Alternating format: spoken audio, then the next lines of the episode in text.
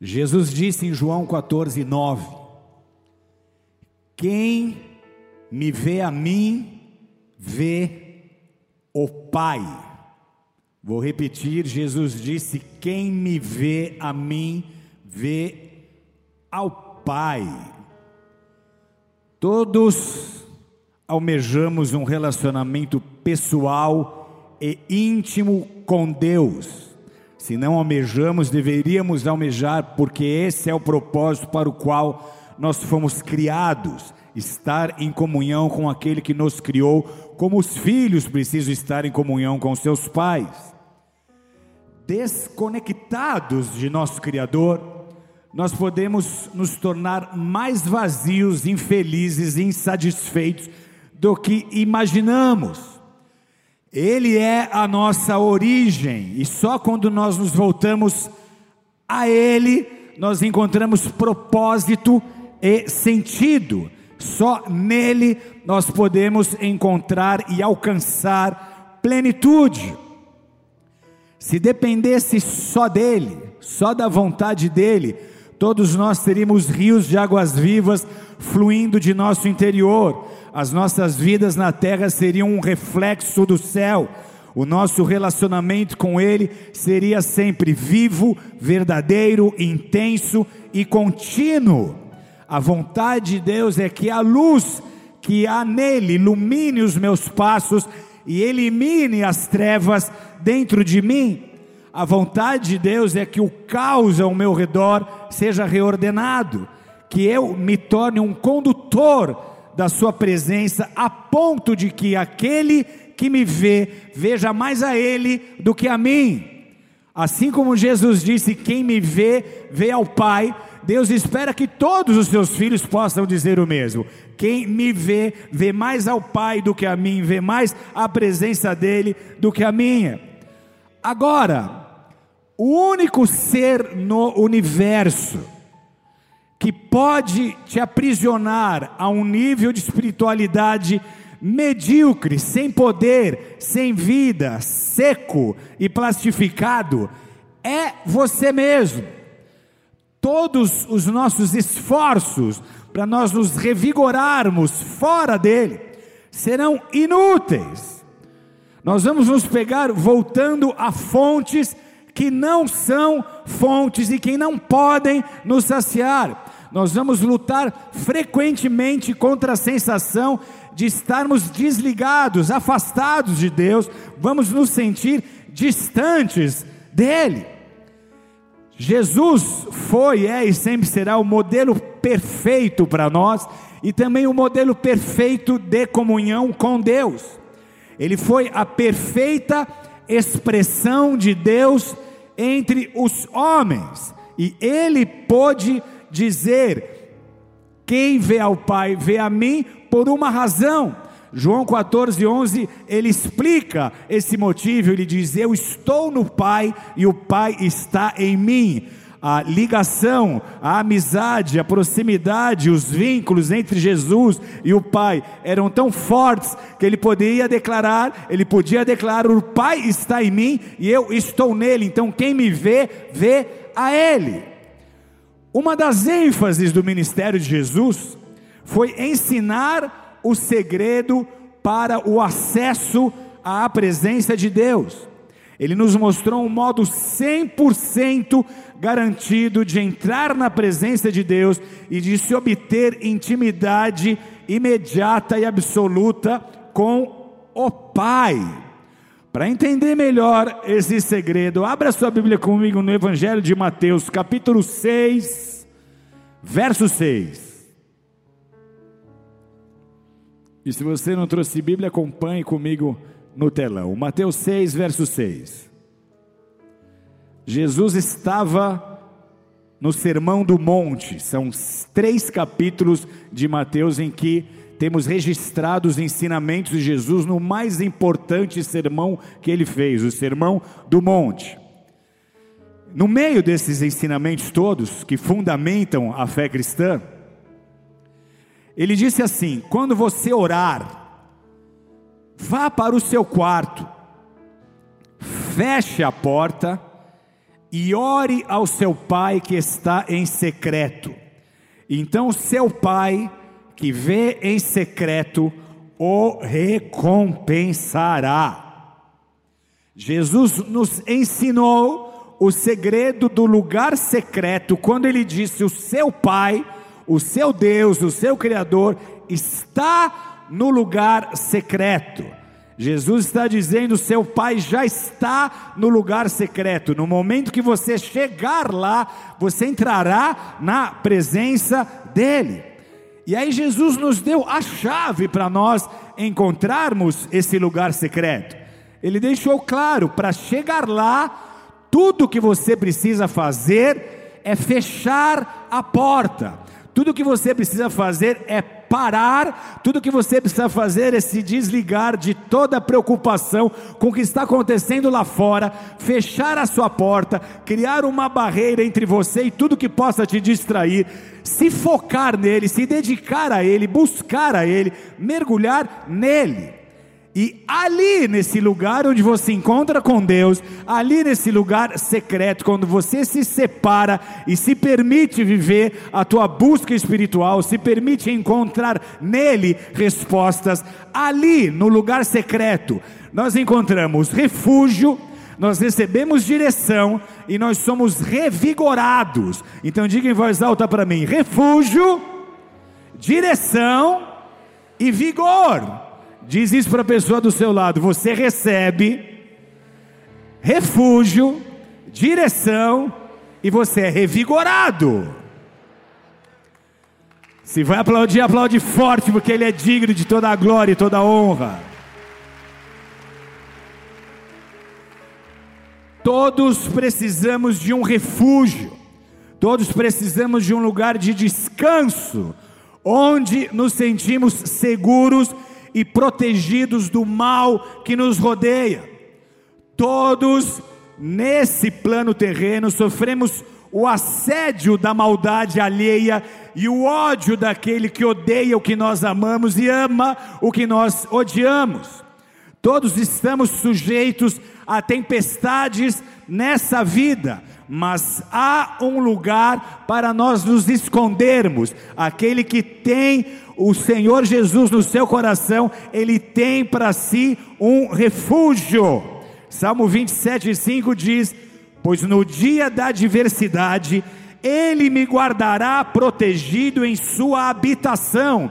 Essa habitação é exatamente esse lugar secreto a habitação de Deus é conhecida por mim quando eu, em oração, me aproximo dele e encontro esse lugar da presença. Ali eu sou abrigado, ali eu sou guardado. Ele me guardará protegido em sua habitação. No seu tabernáculo me esconderá e me porá em segurança sobre um rochedo.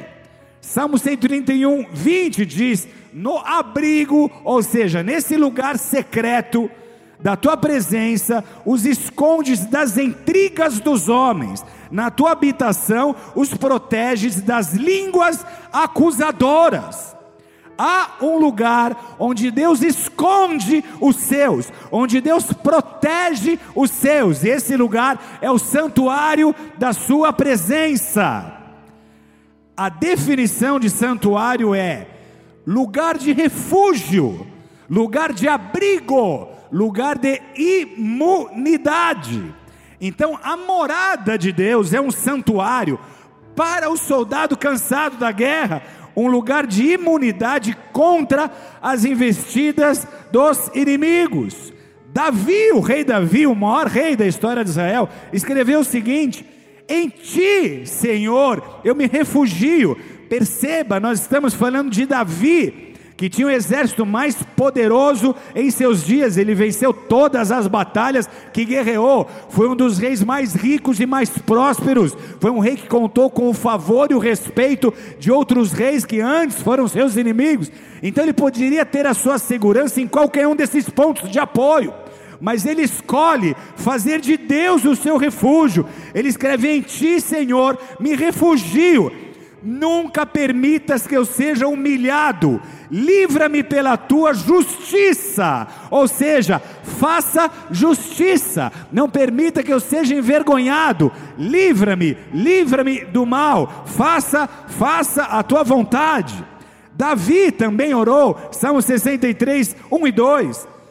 Ó Deus, tu és o meu Deus forte, e eu te busco ansiosamente. A minha alma tem sede de ti, o meu corpo te almeja como terra árida, exausta, sem água. Assim eu te contemplo no santuário para ver a tua força, para ver a tua glória. Então imagina o nível de pressão diária que estava sobre esse governante, sobre esse rei, o nível de responsabilidade uma decisão errada, e ele colocava o seu povo em risco, uma tomada de decisão sem a direção de Deus, e ele poderia comprometer o seu próprio reinado, a sua própria história, o seu próprio legado. Então ele faz de Deus o seu refúgio. Senhor, tu és, tu és o meu Deus. Eu te busco, a minha alma tem sede. Eu quero te contemplar no seu santuário. Eu quero ver a tua força e eu quero ver a tua glória. Só que o título desse salmo, do Salmo 63, é o seguinte: Salmo de Davi, quando ele estava no deserto de Judá. Essa é uma referência para o local e o tempo em que esse salmo foi escrito. Então, qual é o contexto em que essas palavras foram ditas? Ele está dizendo: O Senhor é a minha força, eu te busco e eu te contemplo no santuário. Só que ele estava no deserto enquanto ele declarou estas palavras. Então, como Davi pode escrever sobre procurar a Deus no santuário, enquanto estava no deserto da Judéia, fugindo, se escondendo para se livrar de Saul, o seu perseguidor? Ele estava totalmente isolado. Ele era um fugitivo político, então, obviamente, que ele não estava falando do santuário onde o povo ia para se encontrar com Deus, ele não estava falando de um santuário físico. Do que Davi está falando então aqui? Se ele não tinha nenhum acesso a esse santuário, obviamente ele não está falando desse santuário, qualquer tentativa que ele fizesse de se aproximar desse santuário seria fatal, lhe custaria a vida. Então, que santuário que Davi encontrou? O santuário espiritual do qual o santuário físico, seja ele o tabernáculo, seja ele o templo, seja ele um prédio de uma igreja, é só um tipo, uma expressão e uma figura, uma representação. O verdadeiro santuário, o verdadeiro lugar onde Deus habita, é um lugar espiritual. É nesse santuário que eu preciso entrar, independente de onde fisicamente eu me encontre. Se eu estou na igreja, se eu estou no meu trabalho, se eu estou no meu quarto, o que eu preciso preciso é fechar a porta e me dedicar a entrar nesse santuário e me encontrar com Ele, e me encontrar com o meu Criador, com o meu Deus. O mesmo autor de quem falou, o mesmo de quem falou o autor de Hebreus. Hebreus disse assim: Acheguemos-nos, portanto, é mais um convite. Acheguemos-nos, portanto, confiadamente junto ao trono da graça, a fim de recebermos misericórdia e acharmos graça para socorro em ocasião oportuna. Então, onde Davi achava graça, qual era essa válvula de escape? Ele entrava na presença de Deus, e onde nós, hoje aqui, encontramos descanso, encontramos a misericórdia, encontramos o poder de Deus, encontramos as respostas das nossas orações, encontramos as soluções para as nossas demandas, é nessa mesma, é nessa mesma região espiritual, é nesse mesmo local, entrando na presença dEle, encontrando esse santuário, ali Deus vai nos visitar, ali Deus vai nos transformar, ali Deus vai nos renovar, ali Ele derramará sobre as nossas vidas o seu óleo, da sua unção, o jugo será despedaçado, a ansiedade será diluída, o medo será desmascarado, nós nos tornaremos expressões dele, assim como Jesus também foi. Davi, aqui então estava falando sobre a sua vida secreta de busca a Deus, ele estava numa caverna, ele se escondeu em cavernas na região do Vale do Negueb, ao sul de Israel. Então, mesmo dentro de uma caverna, num lugar onde ele com certeza se sentia deprimido, em solidão, sendo alvo de perseguições, de injustiças, de acusações. Nesse lugar aqui, ele criou o seu ambiente de encontro com Deus. Ele encontrou um lugar para ter experiências com Deus. Ele fala do seu lugar secreto. Ele descobriu esse lugar secreto como sendo um abrigo do redemoinho de emoções e problemas que bombardeavam constantemente a sua alma. Esse para ele e para nós era um lugar de dar vazão aos pensamentos ansiosos, é um lugar de ser renovado pelo amor de Deus, é um lugar de se aquietar, de se aquietar com a garantia da proteção do nosso Pai Celestial, é um lugar de ser curado das feridas causadas pela guerra, pelos ataques, pela rejeição, é um lugar de ser revigorado na jornada, é um lugar de se sentir salvo. Agora, é também um lugar de contrassenso, porque enquanto tudo está desabando na nossa cabeça, nós encontramos um local de paz, um santuário de descanso. O que não significa dizer que a tempestade vá parar imediatamente significa que nós temos a garantia de que o nosso Pai está exercendo a sua autoridade na sua jurisdição soberana e está cuidando da coisa toda.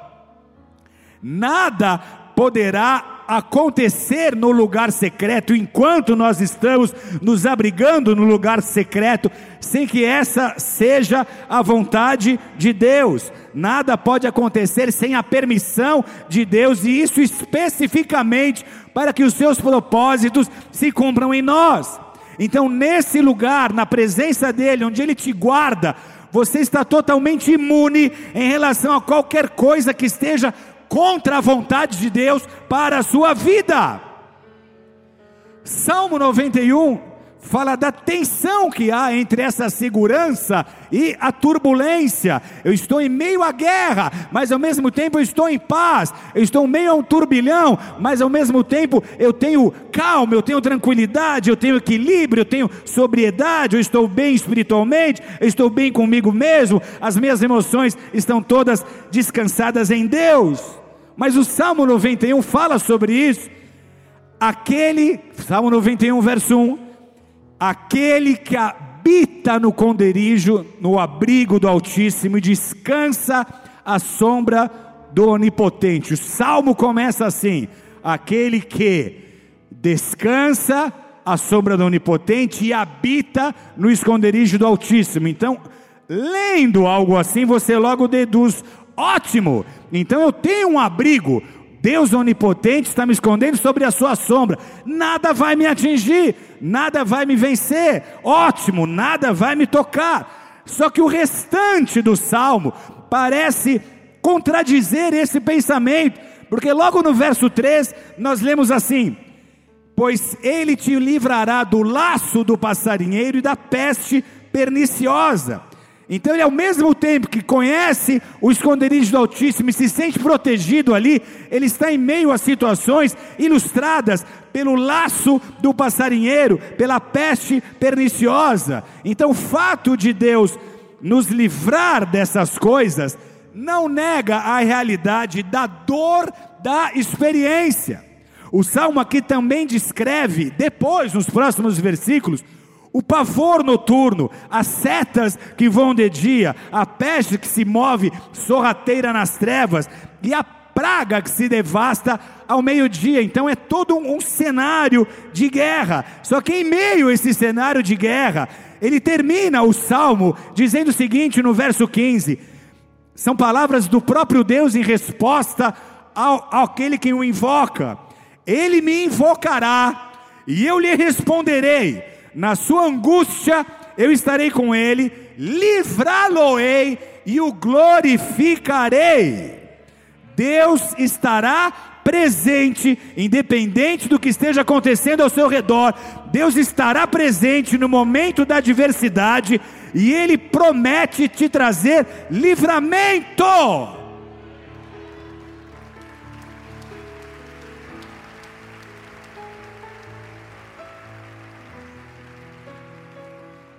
Quanto maior o nosso nível de influência, quanto maiores as nossas realizações, quanto maior a nossa autoridade espiritual, maiores serão as batalhas. Talvez você já tenha vivido o suficiente para entender essa mecânica. Quanto mais influência, quanto maiores as suas conquistas, quanto mais você avança, maiores serão as suas guerras. Então escolhe alguém do seu lado e diz para ele: novos patamares, novos demônios, novos patamares, novos desafios. À medida que esse ataque nos alcança e aumenta, a nossa alma vai gritar por socorro, por mais forte, intrépido e corajoso, bem resolvido que você seja, vai chegar uma hora que a alma vai gritar por socorro, ela vai dizer: Esconda-me, Senhor, esconda-me, eu preciso de um alívio, eu preciso desse refúgio, me guarda.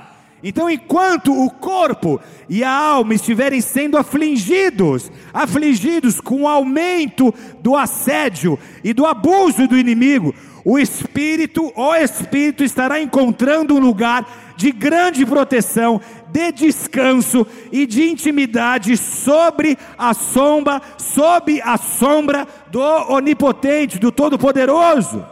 O espírito de Deus pela sua fé, pelo seu quebrantamento, pela sua busca, irá te conduzir a um lugar de grande paz, de conforto espiritual, e nesse lugar a nossa alma vai se incendiar com uma paixão ainda maior por Ele, ainda mais comprometida com Ele. Então, decida decida, independente do tamanho da adversidade enfrentada, decida buscar o seu lugar secreto no Altíssimo.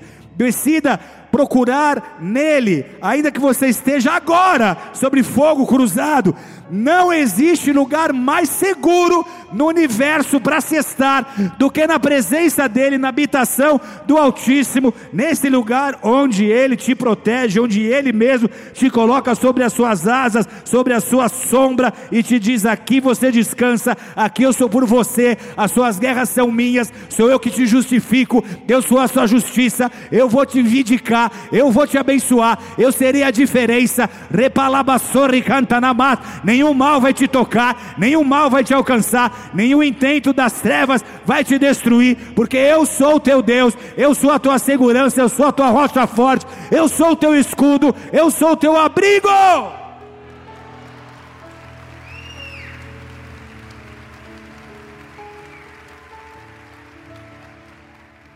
Há situações nessa vida em que as nossas mentes se confundem, nós nos sentimos vulneráveis, os nossos corações se sentem aflitos, constantemente nós nos pegamos sob pressão, mas se esse é o quadro, corra para ele, faça dele o seu lugar de refúgio.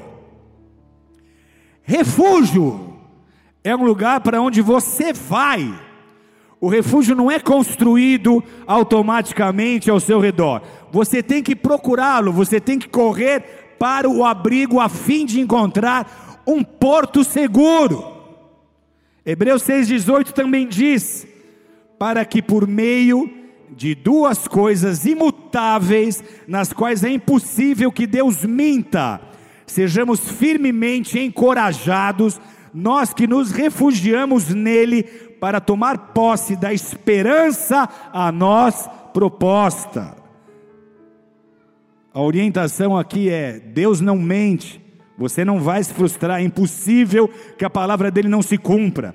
Seja firmemente encorajado ao se refugiar nele, porque ali você vai tomar posse da esperança que lhe foi prometida, ele renovará a sua fé. Se você precisa de um descanso, de um lugar de refúgio, seu clamor correto deveria ser: Pai, eu estou prestes a ser consumido, eu preciso de Ti, eu me refugio em Ti, esconda-me, esconda-me em Ti. Salmo 71, 3 diz assim: Se tu para mim uma rocha habitável em que sempre me acolha ordenaste que eu me salve, pois tu és a minha rocha e a minha fortaleza. Livra-me, Deus meu, das mãos do ímpio, das garras do homem injusto e cruel, pois tu és a minha esperança, Senhor Deus, a minha confiança desde a minha mocidade. Nós temos um refúgio. Você não precisa se sentir perdido, angustiado, sem saber para onde correr, você, você tem um refúgio. Agora, diante dele, nesse lugar secreto, nós também recebemos direção. É comum nos sentirmos perdidos e indecisos sob ataque. É muito difícil ter que tomar decisões quando os nossos sentimentos e emoções estão nos pregando peças. Na verdade, nós não deveríamos tomar decisões sem nós estarmos certos de que essa é a direção de Deus para nós. Uma decisão errada pode comprometer todo o seu projeto de vida, pode afetar aqueles que dependem de você, pode te tirar da rota que Deus traçou para a sua vida. Você então, você então tem muitas decisões importantes a serem tomadas. E se você não tem certeza de que essa decisão é a decisão antes de Deus, corre para o lugar secreto, gasta tempo na presença de Deus, deixa Ele confirmar em teu coração o que Ele tem para você, vai na palavra, busca por Ele, Ele vai te dirigir, porque para Deus não é apenas importante a decisão que você vai tomar, mas também de que maneira você vai tomar. É possível que você possa até pegar a direção certa em uma bifurcação na estrada da vida e ainda assim estar com seu coração distante de Deus. Jesus deseja que você tome decisões a partir da fonte de intimidade com Ele. É nesse lugar, é nesse lugar secreto que Ele confirma a Sua vontade para a minha vida, e aí na terra eu tomo decisões com base naquilo que escutei dEle. Jesus, quando se deparou com decisões importantes, Ele nos deu exemplo de como valorizar esse lugar secreto nós podemos ver isso claramente nas pessoas que ele escolheu para compor o seu time, para compor o seu ministério, nas pessoas que estariam mais próximas a ele. Jesus sabia que era fundamentalmente importante escolher com precisão os doze apóstolos, porque esses homens certos, devidamente escolhidos, iriam mudar o mundo. E quando chegou a hora de decidir, dentre todos aqueles que o seguiam, ele permaneceu a sós com o Pai em oração, ou seja, a escolha dos próprios apóstolos não foi uma escolha de Jesus, mas foi uma direção, um direcionamento de Deus, uma direção do Pai. Olha só, Lucas 16, 12, 16, diz assim, aliás, Lucas 6, 12, 16. Num daqueles dias, Jesus saiu para o monte a fim de orar, e passou a noite orando a Deus. Ao amanhecer, chamou seus discípulos e escolheu doze deles, a quem também designou apóstolos. Simão, a quem deu o nome de Pedro, seu irmão André, Tiago, João, Filipe, Bartolomeu, Mateus, Tomé, Tiago, irmão de Alfeu, Simão, chamado Zelote, Judas, filha de Tiago, e Judas Iscariotes, que veio a ser o traidor. Até o traidor Jesus teve que escolher, porque ele necessariamente precisava ser traído para que a vontade de Deus se cumprisse nele. E tudo isso ele ouviu de Deus, tudo ele recebeu na presença do Pai. Então ele deseja ser incluído em todos os processos de tomada de decisão. Salmo 32, 8, 9 diz: Eu o instruirei e o ensinarei no caminho que você deve seguir eu o aconselharei e eu cuidarei de você. Não sejam como o cavalo ou burro, que não têm entendimento, mas precisam ser controlados com freios e rédeas, caso não obedeçam. Ele faz essa promessa: eu vou te instruir, eu vou te ensinar o caminho que você deve seguir, eu vou te aconselhar, eu vou cuidar de você E aí é uma advertência que não seja como o cavalo ou o burro, eles não têm entendimento, eles têm que ser controlados com rédeas e com freios. Caso contrário, eles não obedecem. E a palavra-chave aqui é exatamente essa. Caso contrário, não obedecem. Tanto o cavalo quanto o burro, como diz a Escritura, precisam ser controlados com freios e com rédeas para obedecerem. Eles não obedecem por conta própria. Então, com isso, Deus está dizendo: eu não quero ter que te instruir, eu não quero ter que te mostrar o caminho, colocando rédeas na sua boca, te forçando a obter a minha atenção para eu poder te colocar no rumo certo. Eu quero que você se sinta atraído por mim. Eu quero que você o faça espontaneamente, de livre e boa vontade. Eu quero que você fique perto do meu coração e permita que eu dirija a sua vida a partir de um lugar de intimidade e comunhão. Então, observe que Deus diz que o cavalo e o burro não têm entendimento, e esse é o motivo pelos quais, ou o motivo pelo qual eles não obedecem, eles não entendem, eles não entendem que a proximidade com o mestre lhe dará benefícios. Eles não entendem que ouvir o mestre, que ouvir o Senhor lhe trará coisas boas.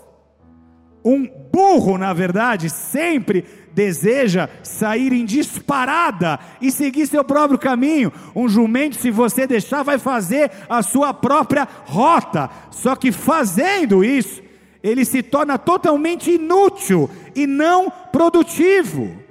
E o mesmo Deus está dizendo de nós: não sejam burros.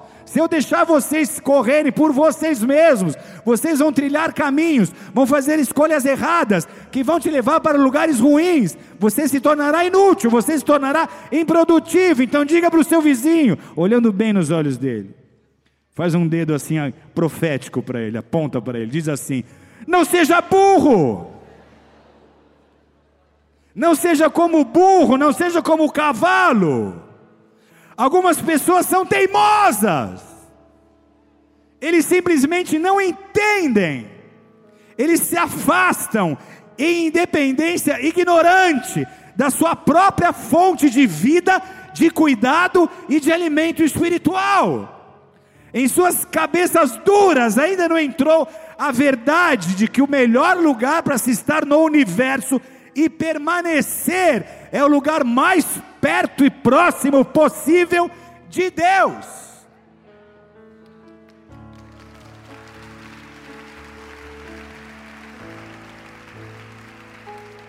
Salmo 14, 2 diz assim: Do céu olha o Senhor para os filhos dos homens, para ver se há quem entenda. Deus, Deus procura dos céus entre os filhos dos homens, alguém que entenda. Do céu, olha o Senhor para os filhos dos homens para ver se há quem entenda, se há quem busque a Deus. Ele associou aqui intrinsecamente a busca a Ele, a esse entendimento.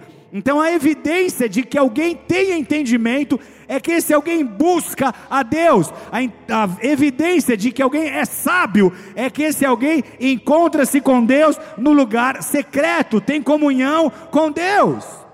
A coisa mais sábia, na verdade, que você pode fazer nessa vida é se achegar a Deus e buscá-lo de todo o seu coração, porque quando você busca essa intimidade, você começa a liberar os maiores segredos e o maior tesouro que pode, que pode ser alcançado nessa vida. Porque o maior presente que Deus pode nos dar é Ele mesmo. O maior presente que Deus pode nos dar não são os bens, o maior presente que Deus pode nos dar é Ele mesmo. E nós nos acomodamos com um nível muito raso, em que se Ele nos abençoar e nos der saúde, está tudo bem. Não, Ele está dizendo: eu tenho tanto mais para você. Eu tenho segredos, eu tenho tesouros para te mostrar. Eu quero, eu quero, eu quero te conhecer, eu quero que você me conheça. Nossa decisão natural, ou a nossa tendência natural, é tomar decisões na vida com base em nossa experiência, nosso know-how, nossa avaliação e análise das circunstâncias, nossa leitura dos fatos envolvidos. Entretanto, Deus não deseja que nós tomemos decisões olhando para fora, mas olhando para o alto. Não tome decisões de acordo com a sua própria avaliação. Tome decisões com base naquilo que você ouviu de Deus. E por que, que eu preciso ouvir Deus? Porque a Bíblia me revela Jesus, mas ela não me disse se eu tenho que fazer o negócio ou não, se eu tenho que assinar o papel ou não, se eu tenho que mudar de lugar ou não, se eu tenho que mudar de país ou não, se eu tenho que casar ou não. Isso eu tenho que ouvir dele, eu tenho que buscar nele. Ai, AP, ele não é cristão, não acredita em Deus, mas ele disse que me ama. Até um ursinho de pelúcia, se você apertar a barriguinha dele, vai falar: Eu te amo. Ai, AP, mas ele, mas ele, mas ele outro dia já até orou o Pai Nosso comigo. Tem um ursinho de pelúcia que se você apertar, ele ora o Pai Nosso também. A Raquel tinha. E não é por isso que você casa com ele.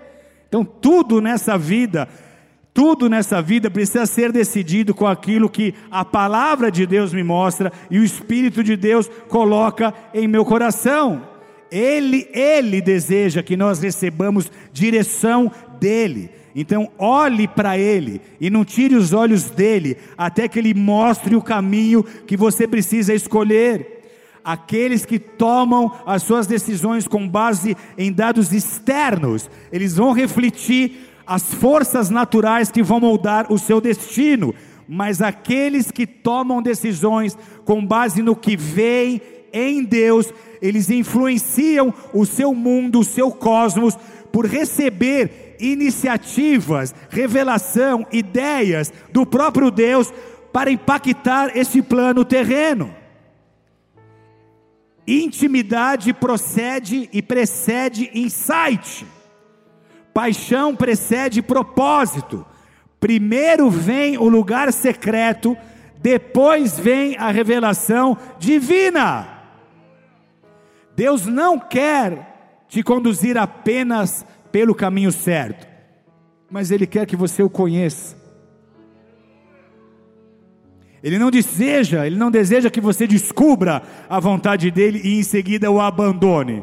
Olha, só vim fazer uma consulta aqui, hein? O que, que o senhor tem para dizer nessa área específica aqui? Que decisão que eu tomo? Muito obrigado, é exatamente o que eu vou fazer. Tchau, até nunca mais.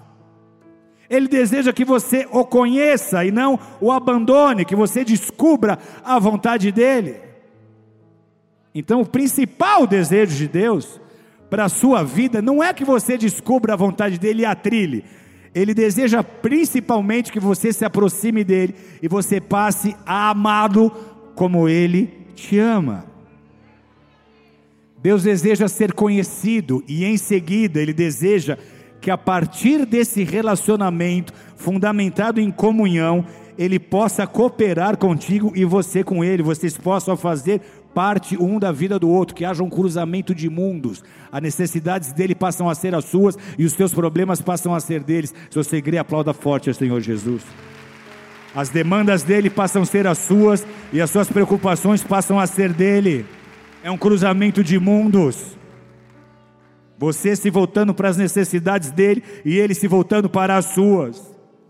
A busca de um relacionamento de conhecimento com Deus nesse lugar secreto não é somente a coisa mais inteligente a ser feita, mas é também uma das maiores chaves para você descobrir o seu destino mais alto em Deus.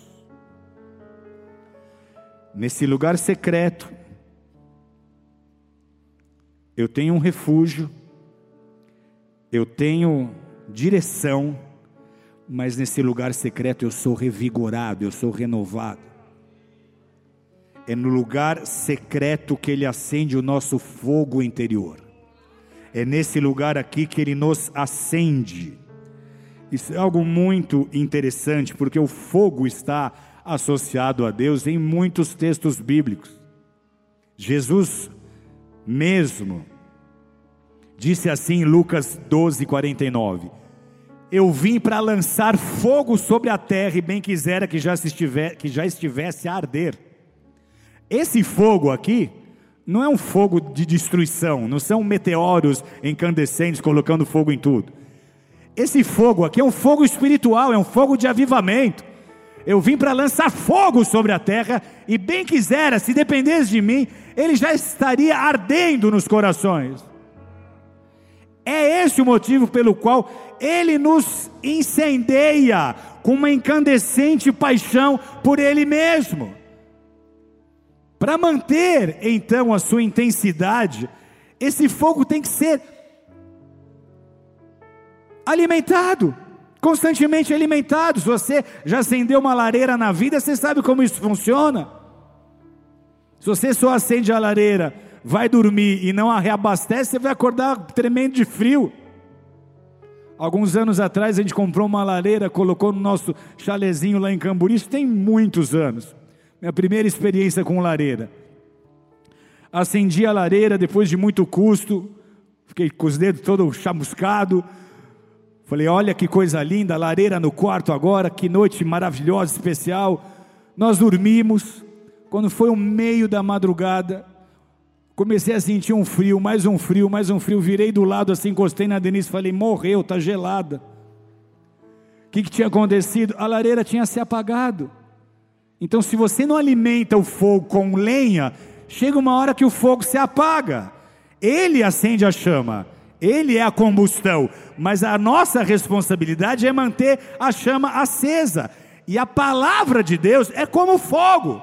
Jeremias 23, 29. Não é a minha palavra fogo, diz o Senhor. O próprio Deus está dizendo que a palavra dele é fogo a própria presença de Deus, ela está toda em volta, em volta pelo fogo. Daniel 7:9, o seu trono eram chamas de fogo e as suas rodas eram fogo ardente. Quando você se aproxima de Deus, você está se aproximando do intenso brilho dessas labaredas, e aí para ficar aceso, você precisa ficar próximo dele, perto dele. Então, se hoje você se sente frio, distante, espiritualmente desconectado e excluído, como se não fizesse mais parte. Esse é o momento de você se retirar para o seu cantinho secreto, para o seu lugar de intimidade, se expor diante de Deus e deixar que o fogo te queime. E esse fogo vai transformar o seu interior e as circunstâncias ao seu redor. O segredo para se manter aceso para Deus não é o fato de alguém vir e colocar a mão sobre a sua cabeça e te abençoar. Isso é muito importante, também é válido. O segredo para estar aceso não é ouvir uma boa pregação, não é baixar o novo EP da moda de adoração o segredo é manter a porta fechada, fechar a porta. A única fonte certa para permanecer aceso é se dedicar de forma consistente ao lugar onde a porta está fechada. Esse é o lugar onde o Espírito de Deus acende a sua alma enquanto você está contemplando a sua glória.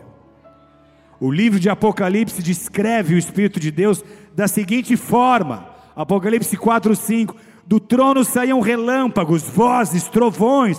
Diante dele estavam acesas sete lâmpadas de fogo, que são os sete Espíritos de Deus.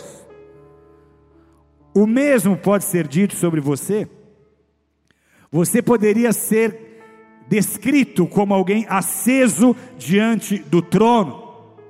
Provérbios, escrito por Salomão 6, 27 e 28, diz assim: Pode alguém colocar fogo no peito sem queimar a roupa? Pode alguém andar em brasas sem queimar os pés? Esse provérbio aqui, ele descreve os efeitos prejudiciais e destrutivos do adultério.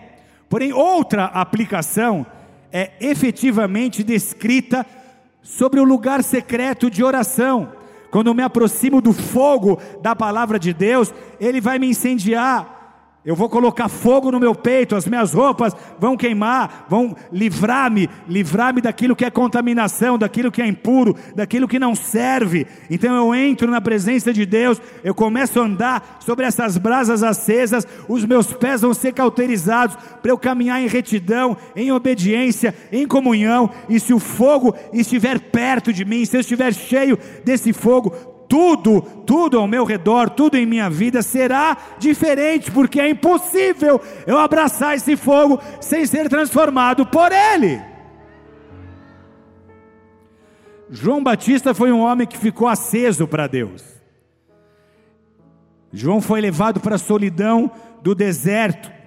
Quando Deus foi formar João, ele não o mandou para um seminário teológico, ele o mandou para um deserto, para ficar sós, para buscar Deus em secreto. E aí Deus acendeu um fogo divino nele. Quando ele foi liberado para o ministério, ele já estava em chamas, ele já era uma labareda viva. Mateus 11, 7 9 diz assim: Enquanto saíam os discípulos de João, Jesus começou a falar à multidão a respeito de João. O que vocês foram ver no deserto? Um caniço agitado pelo vento? Ou o que foram ver? O homem vestido de roupas finas? Ora, os que usam roupas finas estão nos palácios reais. Afinal, o que foram ver? Um profeta? Sim, eu lhes digo, e mais que profeta. O que eu quero que você atente aqui, aqui é Jesus faz uma pergunta três vezes nesse texto. O que vocês foram ver? Então, segundo Jesus, as pessoas não foram até João basicamente para escutar, elas foram até João para ouvir algo, pra, não para ouvir algo, mas para ver algo. E aí Jesus descreve João como essa labareda que queimava e que irradiava a luz. Em João 5,35 ele diz: Ele era a lâmpada que ardia e iluminava. Será que ele pode dizer o mesmo de você? Você é essa lâmpada diante do altar acesa por Ele que está irradiando e que está iluminando. Ele foi um homem incendiado pelo fogo de Deus, que incubou seu amor por Deus e que foi transformado no lugar secreto, e assim ele se tornou, como nós precisamos nos, tornar, um farol aceso para a nação inteira contemplar, e as pessoas vinham de todos esses lugares para ver este fogo, porque é exatamente o que acontece quando nós priorizamos o lugar secreto e quando nós nos separamos para estar com Deus, para estar em comunhão com Deus. Quando nós temos um relacionamento íntimo, íntimo com Ele, nós temos um refúgio, nós temos para onde correr, nós temos onde nos abrigar, nós temos direção, nós não estaremos confusos, nem perdidos, nem envergonhados, mas também nós temos o fogo, a vida que há nele o poder de força, o poder de reação que há nele. Nós temos o ânimo, o entusiasmo que há nele.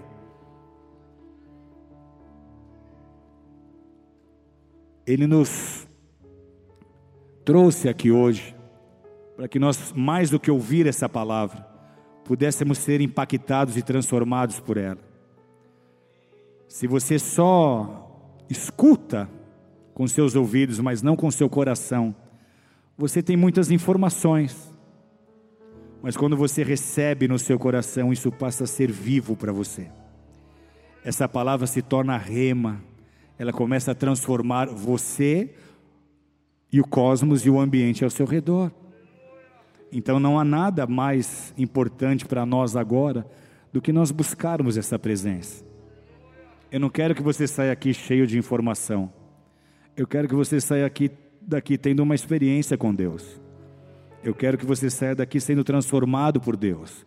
Eu quero que você saia daqui encontrando esse lugar de refúgio, recebendo de Deus direção e revigorado, renovado na presença dEle.